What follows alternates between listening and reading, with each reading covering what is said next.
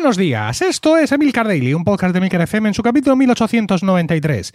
Yo soy Emilcar y este es un podcast sobre tecnología en general, Apple en particular, redes sociales, productividad personal y francamente cualquier cosa que me interese.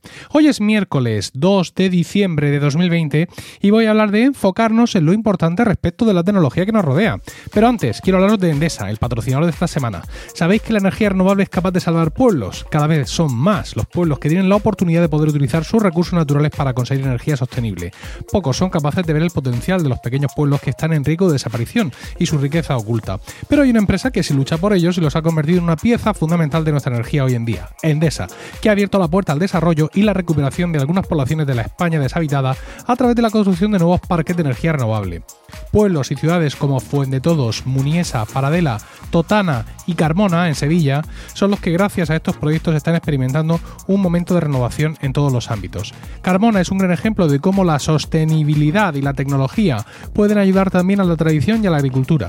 Es un pueblo donde conviven cultivos y placas fotovoltaicas, pero también decenas de paneles de abejas, conformando un apiario solar, una nueva iniciativa llamada agrivoltaica donde las nuevas energías y la agricultura comparten el mismo suelo, creando una economía circular. Si quieres saber más sobre todos estos proyectos, visita la web emilcar.fm barra. Bueno, eh, Gerardo Rato ya lo conocéis, Gerardo Rato, además de un buen amigo, es una fuente de inspiración para hablar de cosas en Emilcar Daily. Ya el otro día, a raíz de un capítulo de Intrépidos, estuve aquí hablando de, mm, fotos en la nube y de varias cosas, surgieron temas, en algunos que yo no lo tenía muy claro y me lo aclarasteis, así que eh, fantástico. Eh, ahora tengo aquí varias cosas de las que tratar, tengo varios temas relacionados con asuntos que ya tenía preparados, algunos también con, con Gerardo y su podcast, mm, pero bueno, mm, todos esos temas que los quiero tocar ordenadamente, vamos a empezar hoy, ¿vale? Esta, esta subtrama la vamos a comenzar hoy con un prólogo, digamos, más, más filosófico, ¿no? Eh, investigar en tecnología mola mola muchísimo. Me refiero en tecnología a nivel usuario. No, mola, eh, pues eso, tener hambre, eh, descubrir cosas, aprender por nosotros mismos, ensayo-error es realmente imprescindible en el crecimiento tecnológico personal, ¿no? Y así, con, ese hambre, es como muchos de vosotros y de vosotras habéis aprendido un montón de cosas y como yo mismo he aprendido muchísimas cosas de las que sé hacer y de las que hago todos los días, incluso así he aprendido a hacer otras que, bueno, ya las he olvidado, como por ejemplo montar mi propio PC, queridos y queridas, porque sí, yo, yo era capaz de coger la caja y la placa y el procesador y montármelo todo en los tiempos de los primeros AMD. ¡Ah, qué tiempos! Bueno, sin embargo, hay ocasiones en las que creo que no sabemos elegir bien nuestras batallas, ¿no? Sobre todo, todo este pensamiento me llega ahora, cuando la edad sube y también el número de hijos y el tiempo disminuye. Y veo que tengo que controlar muy bien, muy bien en qué fregados nos metemos y qué tiene realmente importancia. Y os voy a poner varios ejemplos, el primero de los cuales viene mm, de, un capítulo de, de Intrépidos de Gerardo Rato, el de esta semana. Me he comprado en el Black Friday una alarma Ring. Ring es la marca de cámaras que ya tengo en casa y por eso bueno, pues me interesaba esta alarma Ring porque yo hasta ahora mismo tengo una alarma en casa de Securitas Direct y he pensado pues pasar a una alarma no conectada. El caso es que por esto, por este motivo, me era especialmente interesante el capítulo de Intrépidos de esta semana, de este lunes, donde Gerardo Rato habla de alarmas domésticas. Respecto a las alarmas no conectadas, ¿vale? Es decir, estas que no contratas con Securitas Direct, con Prosegur, con quien sea, sino que es una alarma que tú te instalas y te pita a ti. Dice Gerardo que no se termina de fiar de las más conocidas, de Netatmo, Xiaomi, Ring y otras marcas, porque su conectividad es exclusivamente Wi-Fi y que la Wi-Fi siempre funciona hasta que no funciona. Tiene más o menos razón, pero hace de esto el corazón de su razonamiento. Y acaba sugiriendo comprar una alarma marca blanca china que puedes encontrar en AliExpress con diversos nombres, pero que es la misma alarma, con una interfaz terrible y que, eso sí, tiene conexión móvil y cuesta, me ha parecido entenderle, 60 euros. Le he enviado un mensaje eh, en nuestro canal de Slack en, de Milcar FM y le digo, Gerardo, tengo de camino una alarma no conectada, así que he puesto con sumo interés tu último podcast. No lo he terminado todavía, en ese momento. Digo, voy por no me fío de las alarmas solo Wi-Fi de Netatmo. Veamos, sin embargo, estas alarmas chinas de AliExpress que parecen todas iguales porque son todas marca blanca. Se ha reído un montón y he decidido, en un acto, no sé si de maldad, quizá, eh, usar los tweets de audio de Twitter para mm, responderme. Y esto esto es lo que me ha dicho. Saludos intrépidos. Eh, me hacía mucha ilusión inaugurar los audios de Twitter, una función que yo esperé mucho tiempo y que sin embargo desde que la tengo no la había utilizado. Y me parece que es una buena forma de hacerlo, el responder, el hacer un por alusiones a un comentario que he recibido hoy del director de Emilcar FM y sobre todo pues eh, mi amigo Emilio acerca de la sección de tecnología del último podcast cuando hablaba de las alarmas. De alguna forma Emilio ponía entera de juicio mi razonamiento de preferir una alarma genérica china a un sistema de vigilancia de una marca reconocida como puede ser Netatmo, ¿vale? De, acuerdo con lo que yo dije, y si no recuerdo mal, eh, yo no entré a valorar la calidad de los sistemas en sí, eh, y no dudo que el de Netatmo, por ejemplo, pues sea mucho mejor, mejor calidad, mejor prestación, eh, más capacidad y más posibilidades de personalización, etcétera, etcétera. Lo único que, que, a mí me hace descartar una alarma así es que no la considero una alarma tal cuando únicamente depende de la wifi de casa para que funcione. Es decir, y que la wifi es algo que primero además eh, depende de mi casa, es decir, si mi casa se queda sin electricidad me quedo sin wifi, eh, si el aspirador le, le doy una patada y apago el router y no me doy cuenta me quedo sin wifi y mil cosas pueden pasar. Entonces, si, no tengo conexión, eh, la alarma no me va a avisar de que ha sucedido algo, de que hay algún, algún incidente, de que ha saltado algún sensor y entonces se me hace muy débil como sistema de alarma. No dudo, te digo que sea mejor, pero si esos sistemas incluyeran una ranurita para una tarjeta SIM y a partir de ese momento tener conexión, ya sea 3G, ya sea GPRS o, simplemente SMS, eh, o sea, simplemente por GSM enviar una llamada, enviar un SMS, para mí entonces automáticamente ya quedaba mucho mejor, aunque luego a lo mejor por precio la tuviera que descartar. Pero esa doble eh, comunicación que puede tener las alarmas chinas genéricas, digamos, eh, ha hecho que me decante eh, por ese lado de la balanza, por nada más. Bueno, ya me contáis vosotros qué opináis. Cuidaros mucho y hasta pronto. Bien, pues esto es lo que dice, lo que dice Gerardo. Y, yo le respondo, yo, yo, no le fío la seguridad de mi casa a nada que cueste 60 euros. Pero más allá de que yo sea un poco gilipuertas, a lo mejor, si bien es cierto que la wifi puede fallar, la realidad es que no falla nunca. ¿Vale? O sea, realmente cuántas veces te ha fallado la wifi en casa. Y vamos a, obviar aquellos que tenéis un problema activo y manifiesto con el router. O sea, los que no tenemos problemas con el router. El router simplemente funciona. ¿Cuánto hace que no has tenido un problema con el router? ¿Mm? Toda la vida. Funciona y se acabó. ¿De acuerdo? Con lo cual, sí, pues puede fallar, pero la realidad es que no falla nunca. Si lo que estás temiendo, y esto lo comenta también Gerardo en el, en el propio podcast, es, digamos, un ataque, por así decirlo, en el que los ladrones te dejan sin luz antes de entrar, eh, ¿vale? Cortan la electricidad de la casa o usan inhibidores de frecuencia. Todo esto son ejemplos que pone el propio Gerardo, ¿no? Pues la realidad es que entonces tienes unos ladrones que son muy pro y tú seguramente en casa tienes cosas que son de mucho interés. Es decir, porque ningún ladrón que corte la luz y que vaya con inhibidor de frecuencia entra a tu casa a ver si se lleva el Blu-ray o la consola, evidentemente. Y claro, si tú tienes cosas en tu casa mm, que son así golosas, tú no estás en esta liga. ¿Vale? Tú no estás pensando en comprarte una alarma ni de Netatmo ni, ni de las chinas del Express. Tú te coges Securitas Direct y Prosegur y tres marcas más. Y tienes 15 alarmas cruzadas, evidentemente. ¿Qué es lo que ocurre? Al final te estás metiendo con un producto de una calidad discutible, aunque luego te puede salir muy bien, con una interfaz terrible y sin saber si eh, Xi Jinping está conectado a tu cámara y pasando la de Caín en, previsión de una circunstancia, la caída de la Wi-Fi, que si bien posible, es muy poco probable. Con lo cual, pues tenemos que centrar, digamos, creo yo, nuestra decisión en otros aspectos. Yo he decidido alarmas no conectadas, pues conectada, no conectada, es un buen tema de discusión. Y una vez que entras en la no conectada, pues ver las marcas que hay de Netatmo, de Ring, esto, que si lo otro que el de la moto. Mm, pero no, no elegir, yo qué sé, no decir, estas no, que son negras y a lo mejor pinto el pasillo blanco y cantan mucho. Pues eso no parece, ¿vale? No es que eh, opine yo que el tema del GSM, de la conectividad, es una decisión igual de frívola, pero insisto, me parece que eh, la wifi puede caer, es posible, pero es muy poco probable. Otro ejemplo de estas cosas.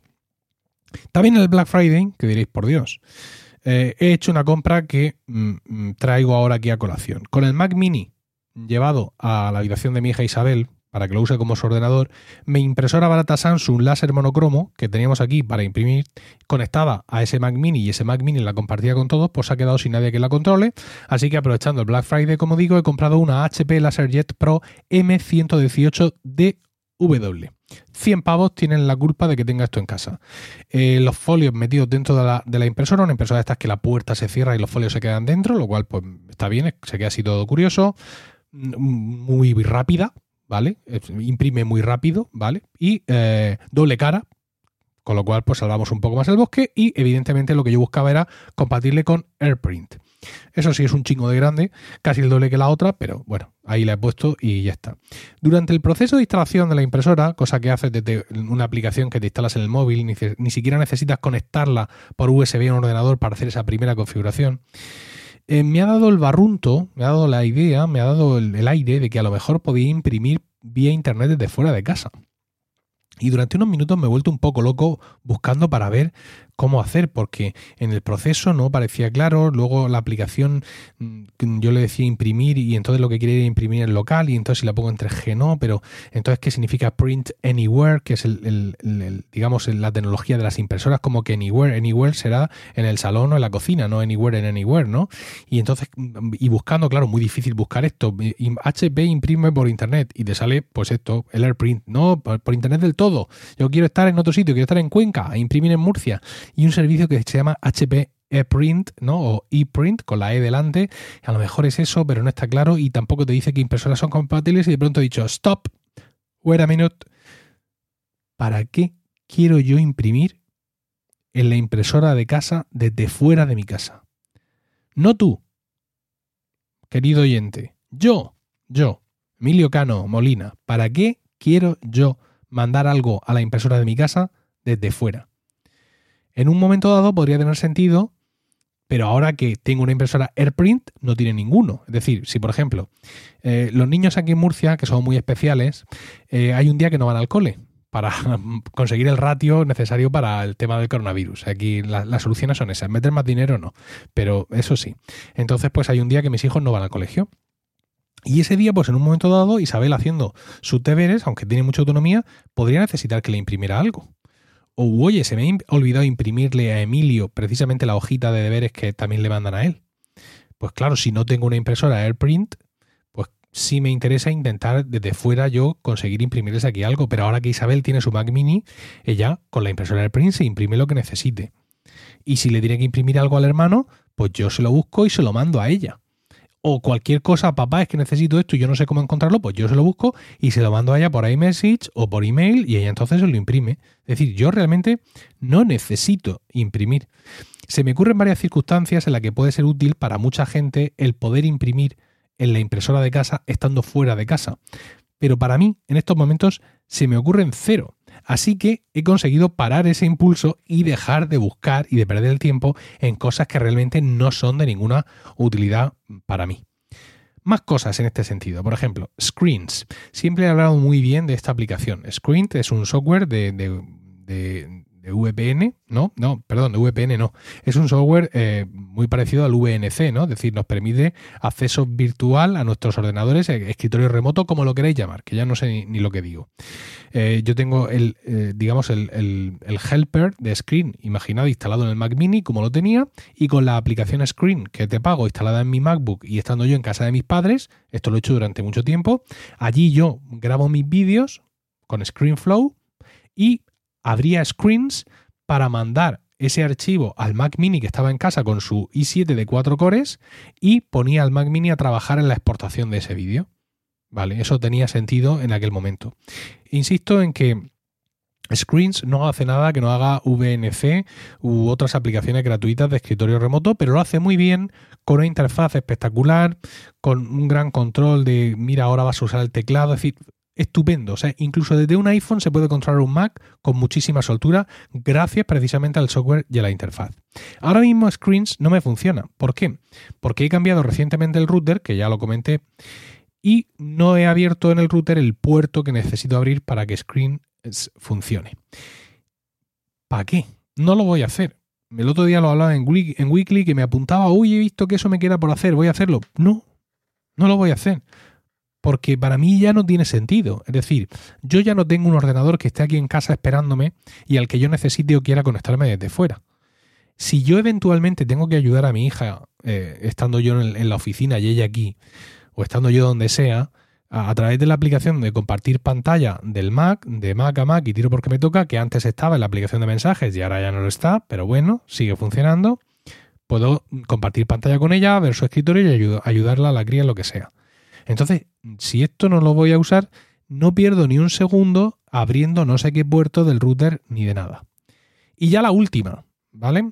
Eh, para vosotros, ayer martes eh, tuve la desdichada idea de querer ver el partido del Madrid con el Shakhtar Donner, que nos cascaron dos. O sea, esta gente ha metido solo cinco goles en toda la etapa de clasificación y se los han metido los cinco al Madrid. Si esta gente tuviera... Bueno, vamos a dejarlo. El caso es que al igual que me pasó la otra vez, me pongo con el decodificador de Orange. Yo tengo Orange TV, tengo el fútbol contratado en Orange TV y me pongo con el decodificador. E igual que me pasó en el otro partido, lo enciendo, me llego al menú, selecciono el partido, parece que entra, ese faldoncito azul que te dice lo que vas a ver y qué minutos lleva y tal, hace así un gesto, se imprime un número de esos, un código de esos raros en pantalla y no se ve el fútbol y no se ve el fútbol y no sé cuánto y para esta parte y madre mía y dos. Venga, vamos a ver. Ya en su momento restauré el dispositivo porque es un dispositivo, el, decodificador de Orange TV es en realidad un Android TV tuneado. Lo restauré y nada, seguía sin funcionar. Y entonces he pensado, bueno, pues voy a llamar a soporte de Orange porque no sé cuánto y de pronto he pensado, ¿para qué? Es muy posible, es muy posible que el problema sea una vez más el cambio de router. Porque para que estas cosas funcionen, los decodificadores tienen que estar conectados a sus routers nativos. Y yo he cambiado el router. El router de Yastel lo tengo en, modo, digamos, modem, ¿vale? En modo ONT. Y tengo mi propio router funcionando. Seguramente es por eso. ¿Podría meterle a mi router no sé qué parámetro del demonio en no sé qué sitio que seguramente en banda ancha, en los foros de banda ancha está explicado? Sí. ¿Lo voy a hacer? No ni de coña me meto en ese jaleo. ¿Por qué? Porque en mi Fire TV Stick 4K, que lo tengo enchufado a mi tele, a mi tele no 4K, Rocío, si estás escuchando esto, tengo, gracias a, gracias, iba a decir gracias a Dios, pero bueno, en principio también, ¿no? Siempre, todo gracias a Dios. Pero gracias a Orange, tengo la aplicación de Orange TV. Y la aplicación de Orange TV, al contrario que la aplicación de Movistar, sí me permite ver el fútbol. Así que, ¿para qué me voy a liar con movidas? ¿Qué necesidad tengo de eh, liarme con esto. Y esto me ha llevado, o sea, no ya solo a no meterme en un follón, sino a simplificarme más cosas. Ahora que gracias a, esta aplicación veo evidentemente que no necesito el decodificador de Orange para nada, lo voy a quitar. Lo voy a quitar y además voy a quitar el PLC que tenía para conectarlo al router y que entonces está todo fuera. O sea, que no es, no es solo ya que Pensando de esta forma me he evitado una complicación de una cosa que no tiene sentido porque en la aplicación del Fire TV de Orange se ve el fútbol igual de perfectísimamente. Es que encima, pensándolo más fríamente, cojo el decodificador y lo vendo en su caja y me ahorro dos tomas de enchufe ocupadas y un HDMI ocupado y otro mando más dando vueltas por ahí. Fuera. ¿De acuerdo? Fuera todo. Fuera todo.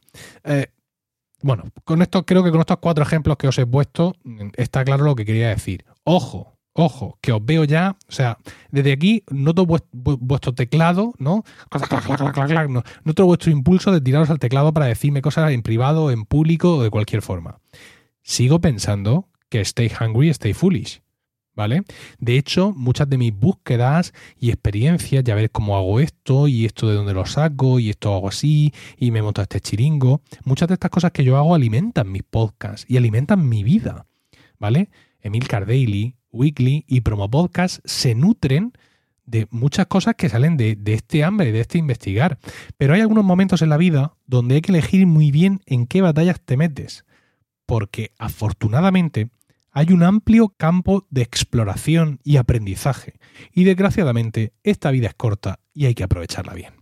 Espero vuestros comentarios en Twitter, arroba Emilcar. Muchas gracias a Endesa por patrocinar el podcast de hoy. Visitad eh, la web emilcar.fm barra Endesa para conocer más sobre sus proyectos de energía renovable. Que tengáis un estupendo miércoles, un saludo y hasta mañana.